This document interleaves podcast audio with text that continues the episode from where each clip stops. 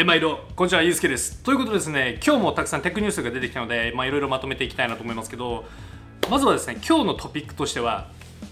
iPhone12 のちょっとねリークがね結構もう出てきて、まあ、販売も近いのでちょっと中身をねまとめていこうと思います。でそのまとめていく中でもしかしたらいやこれプロシリーズじゃなくて無印 iPhone12 の方がめちゃくちゃバリュー高いのかもしれないなっていうふうにちょっと思ってきたので、まあ、なんかその辺の理由とかをちょっとね簡単にまとめてお伝えできればなと思います。でその後にちょっとニュースを触れようと思いますけど今日のニュースは iPad Air の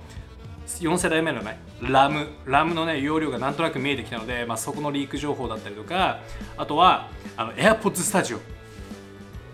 ヘッドフォンねヘッドフォン。あれの、まあ、リークというかもうあとちょっとで来るかもしれないみたいなかなりあからさまなリークが出てきたりとかあとはスペース X の宇宙の話がねまた出てきたので、まあ、その話とか。あと最後にちょっと怖い Mac のえー、Mac に実はね脆弱性っていうのかな、まあ、セキュリティのねかなり穴が見つかったということがあるので Mac オーナーもしくは iPad オーナーねあの皆さんちょっとね最後まで聞いてってください。結構危ない内容なので。ということで早速ね中に入ってきますけどその前にちょっと PR ですけど YTR メディア今見てもらってますけどこっちでね最新ニュースをボンボンボンボン上げてるのでぜひ皆さんこっちからあの新しい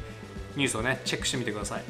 で、えーと、これ以外のテックニュースはあの、まあ、今回のビデオをねこう個別にしてるのを、まあ、YTR クリップスっていうセカンドチャンネルに出してるのでぜひそっちでこうトピックごとにね見見れるようになってるので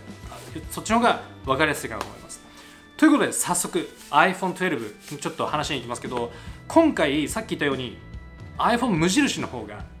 プロよりも買いなんじゃないかって思い始めたんです。ちょっとそこら辺の理由をね簡単にちょっとまとめていきますけどまあリークベースですね。まず1つ目の理由としてはディスプレイ。ディスプレイがまず1つです。まずディスプレイでいうと今回 iPhone12 Pro と無印。結構ね変わると言われてるんですよ。まあ、今回全体的に全てが OLED ディスプレイになるっていうふうに言われてるんですけどプロは10ビットの10ビットカラーのディスプレイになると。で無印は10ビットにならないということで、まあ、若干プロの方が、まあ、鮮やかになるみたいな話ではあるんですけどただね今の現状の LCD ディスプレイを見てみても十分綺麗なんですよ。でかつシャープさとかを見ても全然 OLED ともなんかね言われないと気づかないぐらいの繊細さがあると僕は思ってるんですね。なので多分同じ OLED で10ビットカラーとそうじゃないやつって比べても多分言われないと気づかない人がほとんどだと思うんですよね。なのでそのディスプレイにプラスで数万円も払うんですかっていうことを考えるとなんかそこまでしなくてもいいのかなっていう気もしてきたんですね。もう一つ目ディスプレイで言うと 120Hz のまあまあ、リフレッシュレートがつくかどうかっていう話がありますけどこれに関しては多分ね、まあ、最新のリークベースで言うと多分ねつかないんですよ全部に。で今回はあの LTPO ディスプレイっていう、まあ、その可変のバリアブルディスプレイっていうのがあのサムスンの一部の機種にしか業界的についてなくってでそれがもうアップルにも届いてないはずなのでおそらく 120Hz はつかないかなと。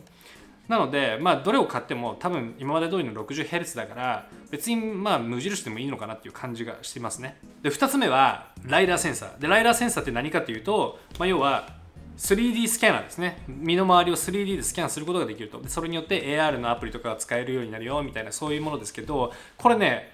おそらくほとんどの人がね使わないはずなんですよ。でこれって、まあ、ライダーセンサー作って言われているのがプロシリーズでそれ以外にはつかないっていうふうに言われててケーススタディを見ていくと iPad Pro 2020年にライダーセンサー初めてつきましたけどあんなの誰も使ってるの見て見てないでしょ皆さん周りで。ねなんかすごくでしょって言ってこうなんかさ周りの人がどんどんライダーセンサー使ってるような雰囲気にもなってないし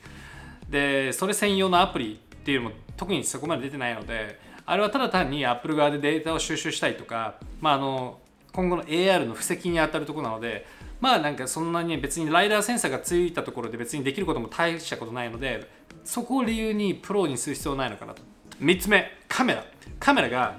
どういう差になるかというふうに言われてるかというと無印の方は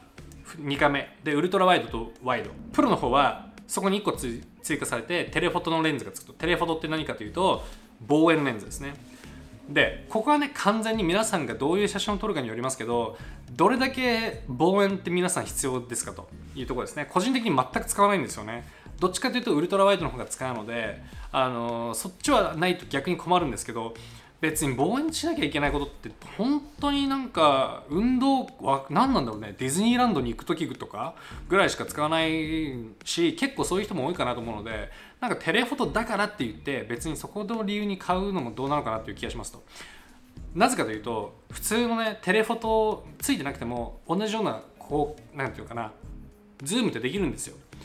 今ってあの AI が発達をして例えばね12メガピクセルのカメラで撮って普通の wide angle レンズだけどそれをズームインして拡大してそうすると通常ねザラザラになってしまうこの画素数っていうのを AI でスムーズにしてくれるっていうソフトウェアもあったりするわけですよ。ってなると別になんか telephoto なんかそもそも使わないし本当に使いたい時はそういう普通のね写真撮ったやつを引き伸ばすだけでも別にいいかなみたいな感じもするので個人的にはねそこを理由にプロを買う必要はないかななんていうふうに思ってます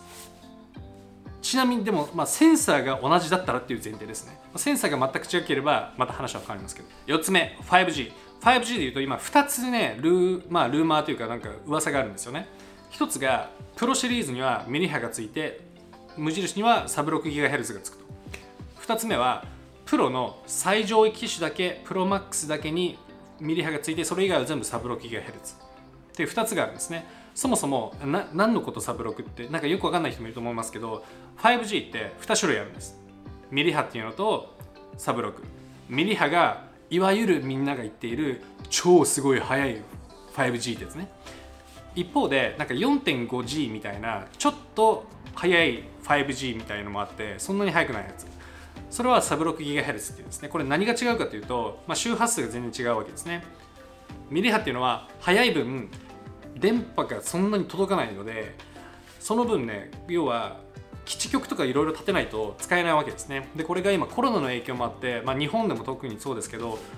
だいぶねこうその工事が進んでないわけですね。なので、まあ、今おそらく東京で使われる、まあ、5G がまとめに使えるのは2024年とか5年とかっていうふうに言われてますけど多分ねそんぐらいになると思います。なのでここで 5G を買ったところでミリ波を買ったところで結局ね使えないのでなどうなるかというと多分だけどサブロクになると思うんですよ。サブロクは周波数がそこまでこうミリ波ほど細かくはないけども長く飛ぶので多分ねトランジションとしてまずサブロクをしばらく向こう数年はメインで 5G としては使うのかなという気がするのでということを考えるとね、まあ、今は別になんかサブロクでいいんじゃないっていう感じがちょっとしますね。多分あの 5G ってそもそも 5G ってキャッチするためにアンテナが必要なんですよ。でアンテナって高いんですよね。アップル自家製で作ってるわけですよ。で今今年初めてだからすごい開発かかって高いんですけど多分来年再来年とか本当に 5G が流行り始める頃には多分最初の初期投資がの、まあ、焼却が終わってコストがだんだん下がってくるはずなのでその時は 5G が、ね、安くで出てくるはずなのでその時にミリ波を買えばいいと思いますと。なんとなくそう思いましたね。という意味でもまあサブロックのね無印でもいいのかなっていう感じかな。最後5個目。バッテリー。バッテリーがもうすでにね certificate のリークが出てますと。例えば iPhone12 のミニですね。一番小さいやつ5.4インチのやつは 2227mAh かな。になるって言われてるんですね。まあこれって、まあ、iPhone SE が1800なので、まあ、かなり小さいだなっていう風なイメージがつくと思いますけど小さいですと。ただねあのまあ、一般的多分ねこの動画を見てくれてる人は相当スマホ好きな人たちが多いから結構ねたくさん使うと思うんですよね。だからバッテリーでかい方がいいと思う人が多いと思うんですけど一般的な人ね一般的な人皆さんの友達とかお母さんとかおじさんとかねそういう人は別に一日中インスタとか YouTube とか見てるわけでもないから 2000mAh あればまあある程度ね別に1日は持つと思うわけですよ。なのでそういうことを考えると別にミニとかでもねまあやっていけるのかなみたいなやっていける人が多いのかなっていう感じがしますまあ、なのでまあもちろんプロマックスになったら多分ね 4000mAh 超えてくると思うんですけどまあ別にねヘビーユーザーじゃなければ別になんか 2000mAh ちょっとでもねなんとなくなどうにかなるかなと思うのでまあそういうことも考えて全てをひっくる、まあ、ひっくるめると今年のプロってなんか買う価値あんのかなみたいな感じでちょっと思ってきたって感じですかね。今のリークベースで言うと。もちろん実際の情報が出てみないと何とも言えないのでまた発表があったら。まあなのでね皆さんまた発表があったらまとめていきたいなと思うのであのそれもね楽しみにしてチャンネル登録していってください。ということでここまでが iPhone12 ですけどここからねまたさっき言った他のニュースに移りたいと思います。ということで早速見ていきましょうか。まずはですね皆さん言っちゃいましょうか。iPhone iPhone じゃない iPad Air 4ラム明らかになりましたね。これ、まあ、リーク出ましたけどちょっと前にね紹介しましたけど昨日かな？ギークベンチ5スコアが出ましたね。1583、4198もう要は iPad Air が iPad Pro と同等もしくはもうねカテゴリーによってはね iPad Pro を超えるみたいなそういうね時代が来てるわけですね。でこれでみんな盛り上がったわけです。iPad Air すごいおおみたいな。でそのねギークベンチでなんかわーって盛り上がってるそこの下のところにちょろっと書いてるんだけども、まあ、あのメモリのサイズとか書いてるわけですよ。でそれを見ると4ギガだということが書かれているのであの次のモデルは4ギガですねおそらく。で iPad Pro の今年のやつとかは6ギガ6ギガあるんですよ。なのであのなんか大きいファイルサイズをねあの持ったものをなんかいくつもなんか同時に開いて作業したいよみたいな人は iPad Pro の方がもしかしたら最適かもしれないですね。ただ普通に使っててねなんかサクサクなんかいろいろものやりたいよぐらいであれば別に iPad Air でも問題ないのかなという気がします。なのでそろそろ多分ね今週ぐらいに iPad Air の予約始まるんじゃないかみたいな噂があるので楽しみですね。今年の秋になんかアップルに対して何十万もなんか支払うことになるんだろうなっていう気持ちがなんかありますけどね。なんかはい。まあそんな感じですわ。はい。ちょっと怖いな今年の秋はね。次 iPad, iPad じゃない AirPods Studio なんぞやそれってね思う人もいると思いますけどそうアップルがねヘッドフォン出すんですよ。ねこれずっと前から噂されているんですけどそろそろ本気で来るかもしれないぞということがね噂されてます。なんでかと思うでしょ？行きましょう。これね一応 YTR の記事にしてるんですけどねちなみにさっきのも YTR の記事ですよ。皆さん YTR よろしくお願いしますね。プレミアムプランよろしくお願いします。ということで。見ていくと今回ですねブルームバーグが報道してますけどアップルストアのアップルのオンラインストアかな？でもともと他社製品をまあソノスとか BOSE とかロジテックとかのヘッドフォンを売ってたんだって。ね。なんだけど今回 しれっとねしれっと販売中止しましたと。何も言わずに。でみんなええ？みたいな感じになってるわけよ。で今までそんなことなかったわけよ。なんでかというとおそらくだけど多分 AirPods Pro 自社のやつを売るからもうね棚に並んでるねオンラインの棚に並んでるやつ全部パーンってねすっぽだもうなんかどかしてもう自分たちのためのねスペースを作ったという感じ。だから足場を固めてきてるんじゃないかっていう感じですね。ちょっとねこれ楽しみですね。えー、っとねかつなんかホームポット2もねなんかね出てくるみたいですよ。だからオーディオ関係がねちょっと楽しみですねって感じですかね。いや来るかもしれないですよちょっとね。楽しみですね。ちなみに私この間ねツイッターでねあのね紹介したんですよ。こういうね写真が出てるわけですね。これ。ジョン・プロスターから出てきてるものですけどこういうデザインで出てくるんだって。かつ言ってしまうとこういう動画もねファッジっていうねチョコビットっていうそのツイッターのリーカーがいて結構当たる人ですけどこの人も出してるわけですね。こういう動画を。これがテストのねサンプルのやつだって。なんかさアップルっぽくないけどねとかちょっと思ったけどねどう思います？なんかまあちょっとうんって感じもするけどまあでもねまあなんだかんだ買うけどねっていうね。はいそういう話ですわ、まあ、こういうものが出出るっていう話なのでちょっとね楽しみですね。ということでちょっと今日はね YTR 祭りということで次行きたいと思います。次スペース X スペース X ですね。宇宙の話いきましょう。スペース X って皆さんご存知ですか？あのイーロン・マスク、まあ、テスラのオーナーのねイーロン・マスクが実はねロケットの会社を持っててスペース X っていうんですけどそのスペース X ってまあ月とかね火星とかに行くようなそういうねファルコン9とかああいうロケットを作ってるだけではなくって実はねいろんなプロジェクトもやってるわけですね。今日出てきたニュース面白いんですけど米国のね国防省ですね。でこれが今ミサイル検知システムを作ってると。これをね赤外線でベベベって感じ取ってそのねミサイルが来てるかどうかっていうことを検知するシステムをもう作りたいと。その bid に要はなんつうの？ bid。なんか要はそれの contract に結局ね勝ち取って今後そのねスペース X がその検知システムを作るみたいですね。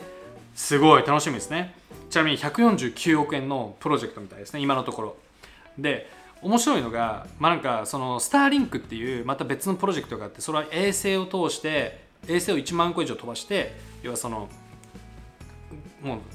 宇宙宇宙からレーザーを使ってインターネットを照射するみたいな。だから地球上どこでもインターネット使えるようにするみたいなそういうプロジェクトなんですけど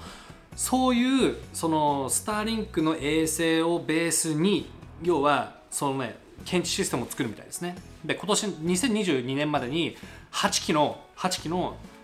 衛星を飛ばすということみたいなのでその後にまたさらにたくさん飛ばすみたいですけどそれによってね米国国防省が例えばね北朝鮮からなんかへーって飛んできたらベベベってこうね感じてなんか撃ち落とすとかなんかやるんでしょうねみたいな、まあ、そういう話ですわ。っていうね、まあ、そういうニュースが入ってるんですけれどこれ皆さんどう思いますか？こんなところにね、まあ、お金皆さん使ってるわけですよ。米国はね。なんだけどちょっと思ったのがね個人的にですよ。個人的にね思うのはなんかいやミサイルのねあの検知はもう分かるですよ。分かりますよそれあの検知したい気持ちはね、まあ、急に飛んできたら困るからね。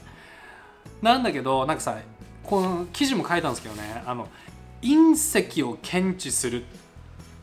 システムとかを開発する方が先なんじゃねっていう気もするわけですね。でこれ何かというとなんかね今 NASA とか国防省米国国防省とかあのロシアとかもそうですけどあのねどの国もねこの今人類の技術を使ってこの細かいなんか隕石ですら大きい隕石もそうですけど検知できないんですよ。なので今なんか、まあ、2000年、まあ、初期にそのロシアにね隕石降ってきてなんかもう家屋が何百件もなんかぶっ飛んだみたいな事件ありましたけどああいうのもね NASA も全然検知できなかったわけですよ。でよくよく考えてみるとそのついこの間もねこの動画で紹介しましたけど最近オーストラリアでもう直径何キロっていうねクレーターをねが見つかってるわけですね。それは直径200キロの 200, メートルのなんか隕石が落ちてきた後なんだって。たったの200メートルの隕石で何直径何キロとかっていうクレーターができるわけですね。ちなみにメキシコのユカタン半島にあるのが直径約160キロ。160キロの隕石のクレーターがあるんですよ。これってもうね数百メートル級の要はなんつうの？あの隕石のね跡だって言われていてこれが要は恐竜を死滅させたものだっていうふうに言われてるわけです。つまりこういう歴史ってどっかのタイミングで繰り返されると思うんですよね。だから今ロケットってミサイルを検知するよりそういうねわなんか隕石キャッチした方がはなんか人類のためになるんじゃねえかみたいなことをちょっとね思いましたけどね。これ実は本当ねこういう議論ってたくさんあってあの国防費をそういう方にね金あの予算をね回せみたいなそういう声もあるわけですね。だからあのちゃんとそういうね議会とかでそういう話をされてるわけですね。だから個人的にはね、まあ、ミサイルの気持ちもわかるけど隕石をねキャッチしてくれたら嬉しいなみたいな。まあその方がなんかロマン感じるからね。うんっていう。まあなんかそんなことを思いましたね。はい。ということで次最後怖い話いきましょう。お化けお化けじゃないですよね。怖い話ですけど Mac 皆さん Mac 持ってますか？MacBook iMac うんぬんかんぬん。まあ iPad もそうですけど皆さん T2 チップっていうセキュリティチップご存知ですかね？最近買った Mac にはだいぶどれもついてるはずなんですけど T2 チップって要はセキュリティチップで、まあ、A10 バイオニックチップセットがベースになっているセキュリティチップでこれがついてると、まあ、より安全ですよっていうことですね。なんだけどこれがね逆についてることによってこの T2 チップにねセキュリティフローが見つかって要はハッカーがねハックしちゃうかもしれないんだってっていうもうなんか本末転倒な話ですね。で、まあ、見ていくとですね今回、まあ、そのセキュリティリサーチャーのあのニールズ・ホフマンっていうの、まあ、すごい有名な人がいてで彼があの、ね、これも発見したということですね。で見ていくと要は A10 ベースのバイオニックチップセットベースでできているからこそ皆さん脱獄ってやってますか？なんか最近あんま流行ってないかもしれないけどね脱獄ってあるあるじゃないですか。脱獄のに使われた要はシステムを使うとその T2 チップがハックされるんだって。でハックされることによってもうねパスワードも全部バレるしもうなんか encryption したデータも全部なんか decryption まあそのなんか読まれちゃうみたいな話になってしまうので結構危ないぞみたいな話が分かったと。でこれでね、まあ、ホフマンさんはヒヤッとして、まあ、いい人だからさアップルに連絡をしたんだって。アップルさんあなたの T2 チップやばいですよ。知ってますかっていうことを言ったらアップルからもうなんか何にも返事がないという状態みたいですね。なのでちょっとこれ怖いよね。なのでなんかしかも、まあ、ただねいいなんかニュースとしてはこれ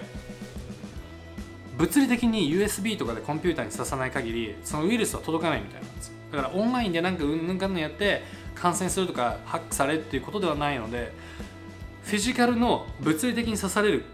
そういう問題には対応なんかパッチかけられないんだけど、まあ、そのなんか変な USB とか刺さなければまあ大丈夫ですよっていうことですね。っていうまあなんかね今回そういうことが分かりましたと。なので皆さんねあのなんか道端で拾ったさなんかこう USB とかがあったらそれをコンピューターに挿すみたいなそんなことはねやめましょうね。ウイルスが入ってる可能性があるので皆さんやめましょう。見たい気持ちは分かるけ